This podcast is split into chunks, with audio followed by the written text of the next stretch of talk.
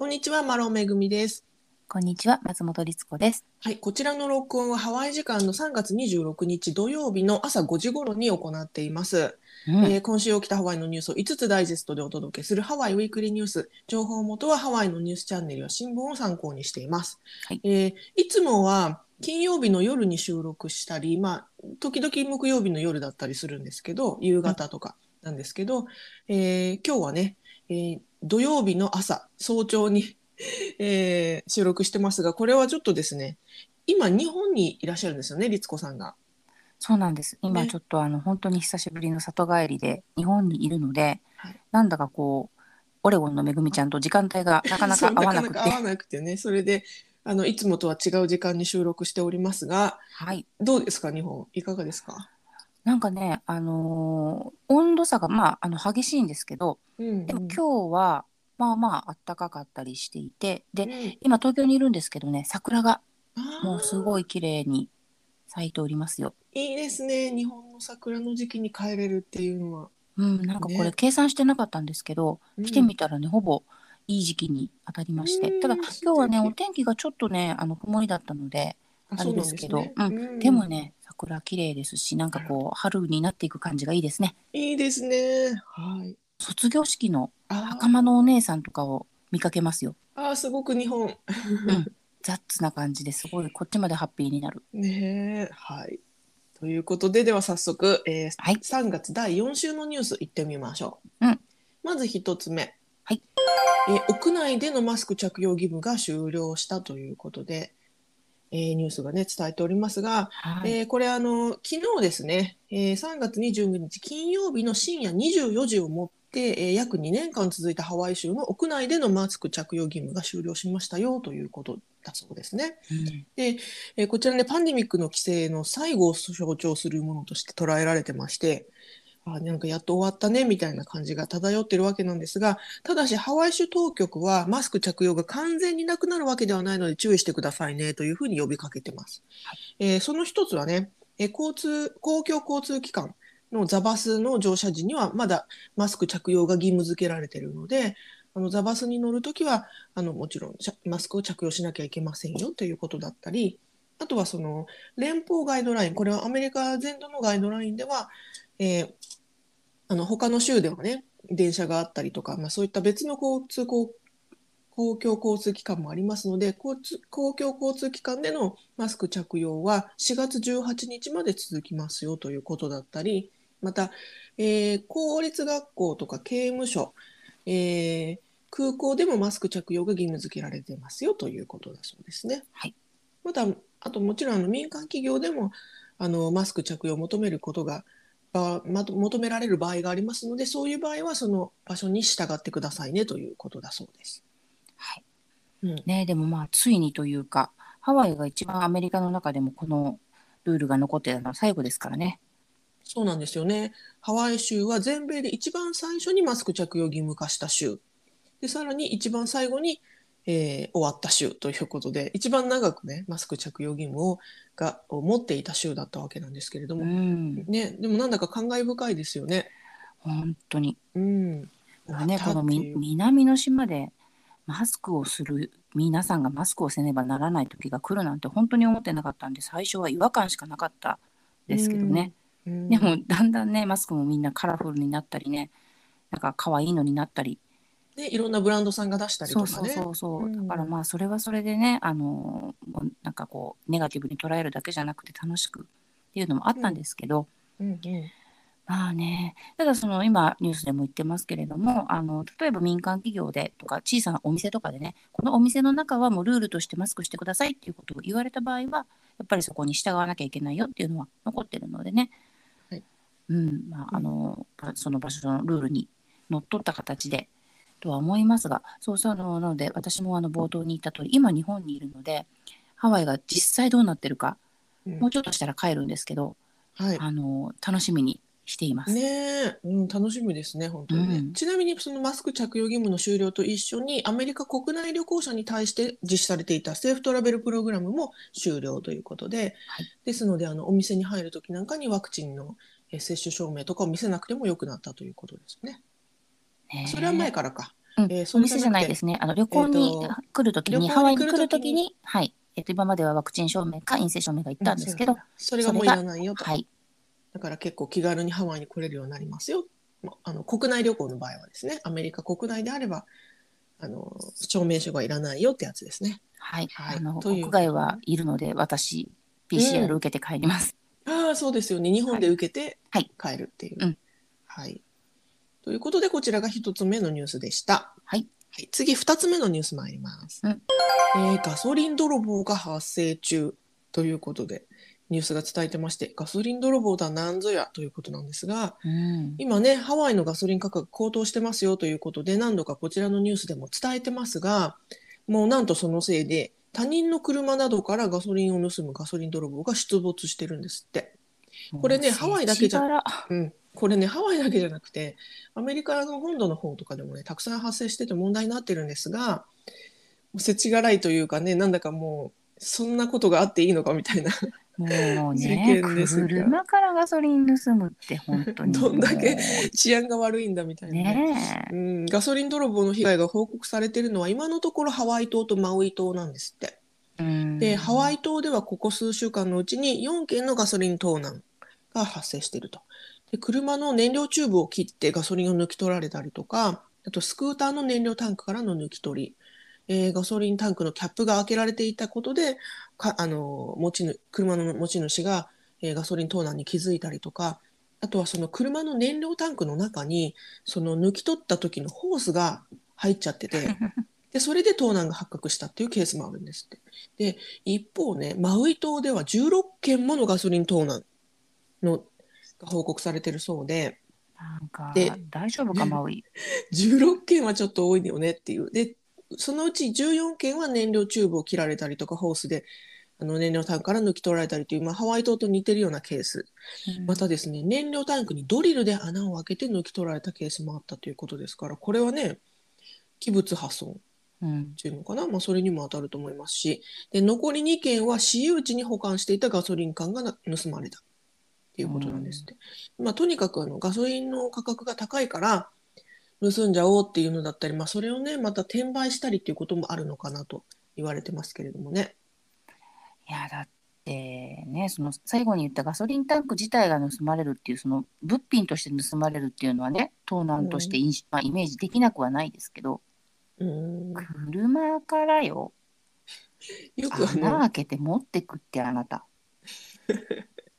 よくあの私がよく見てるあの「ウォーキング・デッド」っていうアメリカのドラマシリーズがあるんですけどゾンビが出てくるね。はい。もう世紀末みたいな感じのあのゾンビが世界を支配してるみたいな世界で人間が生きなんかサバイバルしていくみたいなドラマなんだけどうん。そのドラマではねよくあのガソリンを盗むというかもう人がほとんどいないような世界ゾンビだらけの世界でうん。生き残るためにこう他の車からガソリンを取って自分の車に注入するみたいな描写が結構あるんですけどまずそれを思い出してしまいました。いやもうだから世紀末ですよ。本当にね生き残りをかけて。ちなみにこのねアメリカでよく言われる AAA っていうあの自動車協会っていうのかな？トリプル全 A っていう、そうトリプル A ですね、うんうんはい。あのーこの担当者が言ってるのは、まあ、とにかくこのガソリン盗難せ世界中じゃないなアメリカ国内のいろんな場所であの盗難被害が報告されているので注意してくださいねっていうこととあともう犯罪者は常にガソリンを盗む機会を伺っているからあの駐車場に止めるときはあの人気があるところとか見通しのいいところあのなるべくこう目立つようなところに駐車するようにすると被害に遭わない確率が高いですよっていうふうに、えーおっしゃっているようです。まあね、そうなんですよ。そうなんですけど、本当にそのいわゆる車上狙いに合わないように車の中に物を置かないでねって、よくね、それは気にしてますけど、ガソリンはさ、うん入れとかないわけにいかないもんねそ。うそうそうそう。ね。うん。かといってね、常に満杯にししないでくださいとかも変だしね。変だし、なんかそれもわかんないよね。か穴開けてみたら入ってなかったって言ったらもう穴は開いちゃうから、結局ダメじゃんみたいな。いそうそうそうそう。だからね、本当に。や、ちょっとまあそれはね、もう。まあ、一番はガソリン価格が下がってくれることがいいんですけれども、ちょっとなかなかね、うん下がる見通しが立たないようなので、ね、皆さんお気をつけくださいということで、うん、ここちらが2つ目の、はい、2つ目のニュースでした。えー次、3つ目のニュース参ります。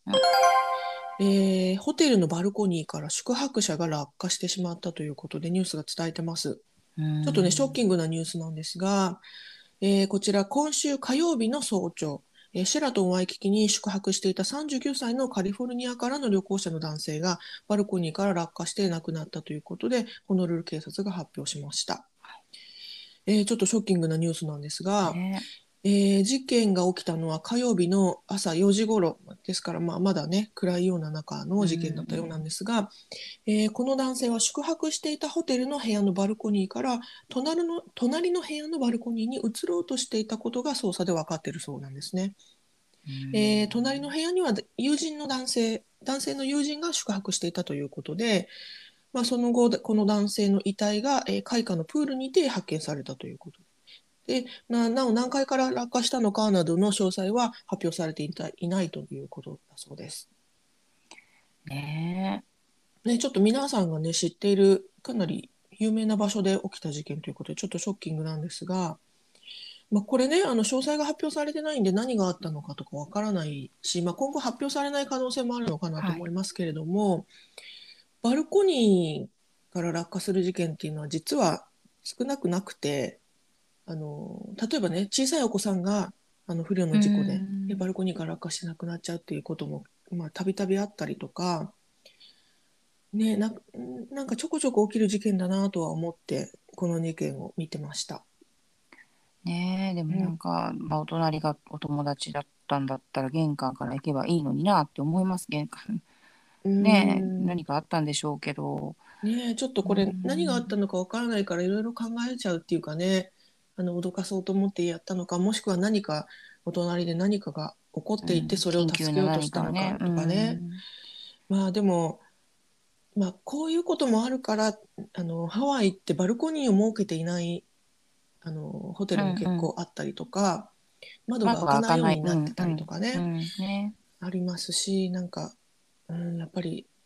ちょっと危ないんだなって思っちゃったりとか。実はこれあの私がハワイのアパートっていうか、まあ、なんだマンションに住んでた時に一度自分もバルコニーから隣に移ろうとした時があって。というのもあの取材に出かけなきゃいけなくて出かけようとして、うん。えー家のドアを閉めたんですけどはい。そしたらあの車の鍵を持っていないことを車の鍵というか、うん。まあ、家の鍵とかも全部ついてるキーチェーンをですね持たないでくるあのドアを閉めてしまったことに気づいてうんうん。でもあのオートロックなんですよねハワイの家って基本的に。うんだからもう閉めちゃったら開かないんですよね。うんであのどうしようどうしようってなる取材もあるしどうしようってなって、えーお隣のお家に「すいません私隣の住人なんだけどあのバルコニーから移らせてもらえないですか?」っていうあの自分の家のラナイベランダの、えードアの鍵は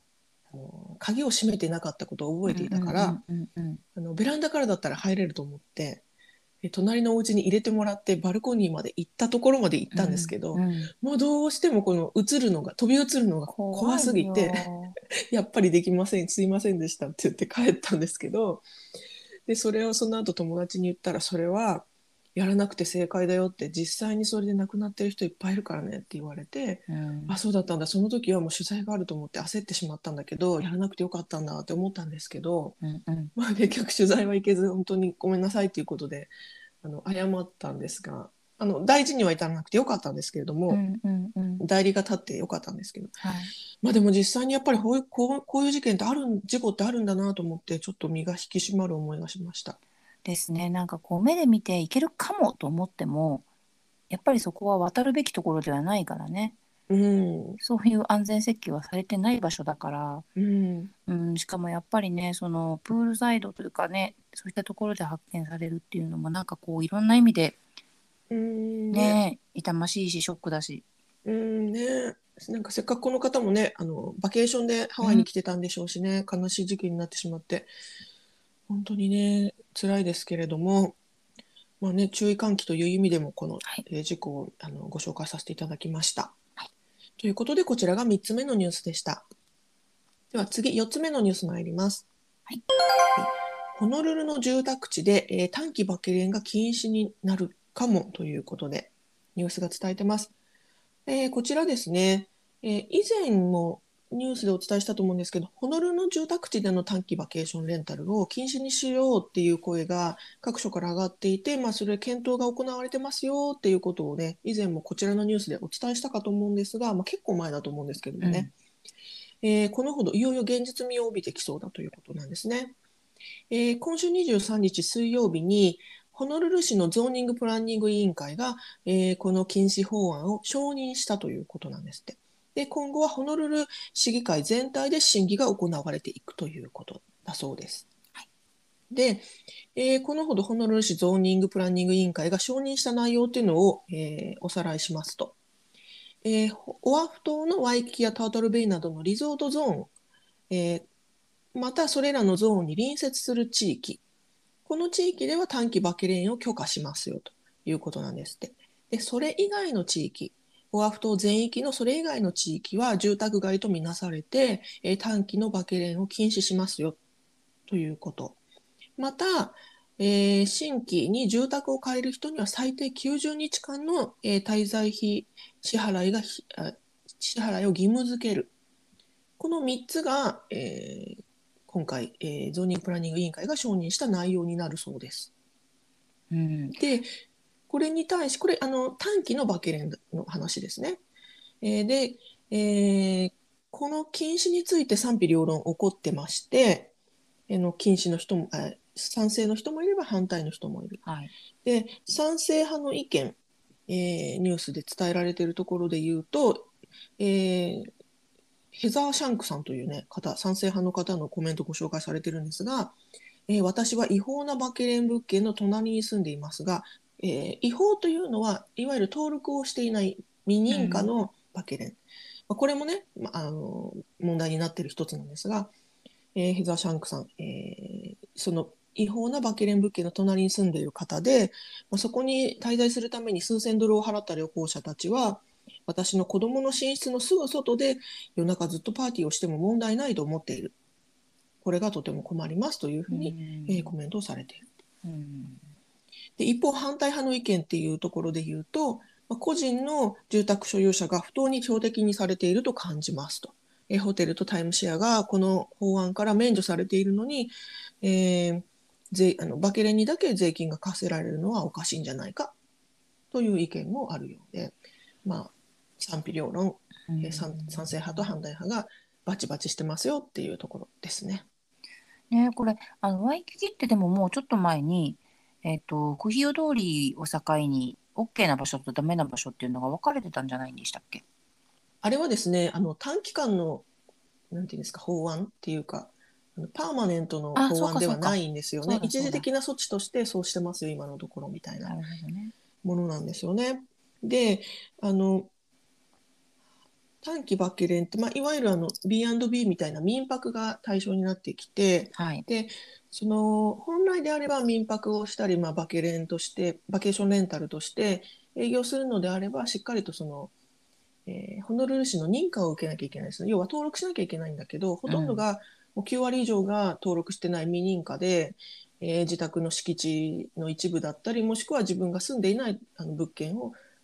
バケレンとして活用している。うん。でそこに対して税税金の収入収益どうなるんだとか税金ももちろんねあの未未登録であれば税金なんて課せられないですし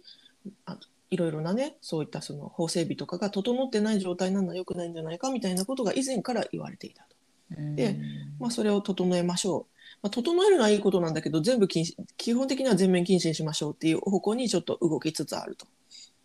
でそれに対してハワイでそういったバケレンを運営している人たちなんかはやっぱりその大きな、ね、収入源がなくなってしまうわけですからあの困りますよと特にあの不動産を複数所有している方なんかはこういったそのバケーションレンタルに活用することであの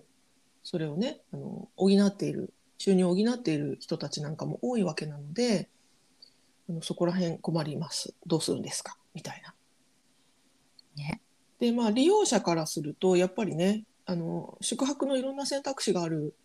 うちの一つがなくなってしまうわけなのでそれもちょっとね、う。うん。んまあでも多分まあこれでホテルも税金がまた上がったりとかしてるじゃないですか。そうですね。だからどんどん宿泊費が高くなっている現状がある中で、はい、ま宿泊税がね、うん宿泊税が上がりますよねって。いうのもありますし、はい、うんで、うん。そういう中で、まあ、いわゆる民泊というかバケーションレンタルでしかもその認可を受けずに税金とかをまあ払わない状態でもしやってるところがお隣にあれば、うん。ホテル側としてはちょっとなんとかしてくれって思うと思いますしでうん。もちろんそのさっき出てきたような方のように自分家がたまたまその隣にあるからいろいろどんちゃん騒ぎされて困ります。っていう人もそれも分かりますもんね。うん、なで逆の立場も分かるから、うん。うんかなか難しいところですよねね。なんか0か100かじゃなくてもうちょっといい折衷案があればいいんですけどね。ねえ、私もあのハワイにハワイの住宅地に住んでた時に、あのお隣の騒音がすごくて、ままさにこのパーティーをねすごくするお家だったんですよ。で、うんその人たちはバケレンではなくて本当住んでる住人なんだけど、ハワイのあのそうなんですよ。で、ハワイの特にホノルルのね、あのアクセスが、あのワイキキへのアクセスがいいような地域って、あの住宅地といえど、家が密集してて、もう隣と隣がうん本当くっついてるみたいな状況でパーティーとかされると、本当にあの大変でしたし、ましてや小さな子供がいるお家なんかは、子供せっかく寝かしつけた後にパーティーの騒音で起きちゃうとか、いや、考えるだけで悪夢だな、みたいな。ふうにも思うから、これはね難しい問題ですよね。ねうんなんかいい折衷案があるといいいい落としどころがあるといいと思いますけどなかなかその落としどころが見つからないからこれえねね。進まない話なんですようね。ん、だって本当にお金の話だけだったらじゃあ税金をとかで済むかもしれないけどその、とうん。ね、短期だからパーティーっていうのはあり得る話だし逆にその人たちはね悪気なく自分たちはバケーションに来てるから楽しもうぜっていう。うん。だから誰かが悪いわけじゃないってなると、はいねえルールで進まないところもあるもんね。ここに泊まった方はパーティー禁止ですとかね、できないよね、なかなか。まあそれをあの住宅のというか、まあ、バケレンのオーナーがそういうふうにルール付けすることはありだと思うんですけどただそれをねその宿泊者が守るかどうかを、そね、ね干渉できないわけですから。う、いるわけじゃなかったりしますからね。うもうんそうすると毎日毎日何してるか監視するわけにもいかず。はいうん、ね、難しい問題ですね、これね。はい、こちらもね、動きがあり次第またお伝えしたいと思います。はい。はい。では、えー次、5つ目のニュース、最後のニュース参ります。うんはい。えーハワイは高齢者が孤独を感じない州の第3位ということで発表がありました。大好きランキングですね。うん、これあの実はねこれ私がちょっと先週見逃していて先週のね水曜日か木曜日ぐらいに発表されたニュースだったんですけどはい。ちょっとね今回入れさせていただきました大好きなランキングなもので もので。はい、えー高齢者とその家族を支援する団体の Aging in Place という、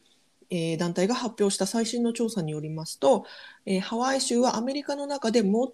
高齢者が孤独を感じない州の第3位ということが分かりました。うん。これね、えー高齢者が孤独を感じない州とは面白いなと。思いましたが、うん、えー高齢者に限るんだなっていう 本当だね。えーこれね、ランキング他もご紹介します。えーも高齢者が最も孤独孤独を感じない州の、えー1位はユタ州、うん。2位がアラスカ州、3位がハワイ州ということで、えっ、とね、面白いなっていう。で、これね、ロンリネススコアっていうのが出てまして、1位、寂しさ指数みたいな。そう、1位の、1位のユタ州のロンリネス指指数は0.72、えーうんアラスカ州は2.32、ハワイ州は2.56ということで、まあ、ユタ州の0.72はダントツで低いんですけれども、うん。逆に最も孤独を感じる州、えー1位がメイン州、うん。えーロンリネス指数7.6、うん。えー2位がフロリダ州、ロンリネス指数は7、えー3位がオハイオ州でロンリネス指数が 6.- 6.68ということで、まあ、これねハワイ州と比べハハワイ州の2.56と比べ比べるとねやっぱりかなり高いんだなっていう。あの10点満点だそうですけれどもね。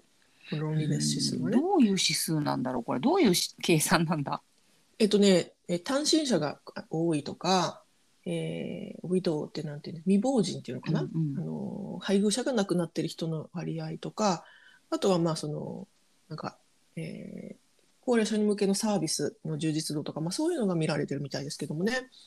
で、ねハワイがこの3位に選ばれた、えーひ指数が低い3位に選ばれたのはハワイは素晴らしいビーチと気候を楽しめる楽園のような場所で美しいだけでなく孤独も感じづらい場所であるということなんですって。でまたハワイ州が、えー3位になった理由として6.2%の人が未亡人配偶者が亡くなっている9%が離婚しているということで、えー、と単身者が少ないっていうことも挙げられているうんということみたいですね。あの今のパーセンテージは高齢者の中のということだと思うんですけれども。なるほどね。うん、い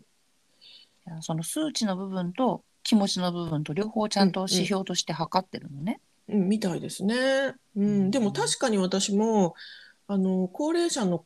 あのハワイにいる高齢者の方って結構ねあのビーチを満喫したりあとあの高齢者同士でシニア同士でこう集まるような機会も多かったりして確かに孤独を感じづらいのかなっていうふうに思ったりしました。そうですね。まああとは本当にコミュニティとか、まあ、ファミリーもその血のつながりだけじゃないこう大きなお花みたいな考え方もありますしね。うんうん、で一方このフロリダ州がロンリネス指数高くて最も孤独を感じる州の2位っていうのもめちゃめちゃ納得しました。納得しましたか？私あの岐阜あの夫のお父さんが再婚してフロリダに住んでるんですけど、フロリダってあのリタイアしてあのリタイア人たリタイアした、えー人たちが住む専用のコミュニティっていうのがめちゃくちゃ多くて、うんまあ、あの気候もいいしあのえリタイア後に住みたいっていう人たちが多い州なんですよね。でしだからここに住んでたらめっちゃ孤独感じるだろうなって思いました。逆にそうなのかな？うん、なんかねあのハワイと違って基本的にはそのカップル同伴がなんていうんですかデフォルトっていうかカカップルでやるなんかパーティーだったり、はいはいはいはい。えどこどこかにパプールに行くプー、うんえービーチに行くうんなんか食事に行くとかも基本的にカップルで行くのが当然みたいな空気だったから私が見た限りではですけどもね。うんうんうんそうするとこれ自分が単身者になった時になんかすめっちゃ孤独感じるだろうなって思いましたね。だからうん高齢者が多いっていう意味でもハワイと似てるのかもしれないんだけどこう一人でもねいろんなあのいろんな生活をエンジョイできるハワイとの対比を感じてしまったっていう。うんなるほど。うん、うんなんかいろいろね考えさせられる。本当ですね。いろんな意味でこう、うん、なんかいろんな要素がこれ詰まってるなっていう気が。だってフロリダも気候が良くてハワイも気候がいいのにそう、うん、極端に違うとかね。極端に違う。なるほどね。ちなみに、あのー孤独を感じない、えー1位のユタ州、うんえーこちらダントツにこのロンリネススコアが低いわけなんですがこちらは、えーモルモン教徒が約50%以上いる州なんですってはい。ですから、まあ、そういった宗教の、ね、コミュニティが強いということでそれが大きく影響してるんじゃないかっていうことでしたなるほどね。なるほどなーってそれも考えさせられましたね。うん、なんかいろいろ考えるランキングですね。うん、ねえ、うん、面白いなと思ってはいちょっと見てみましょうかね。他ののニューヨークとかカリフォルニアとかどのあたりかとかねそうで。すね。はい、うんあのデータのソースをあのリンクに貼っておきますので、はい。はい、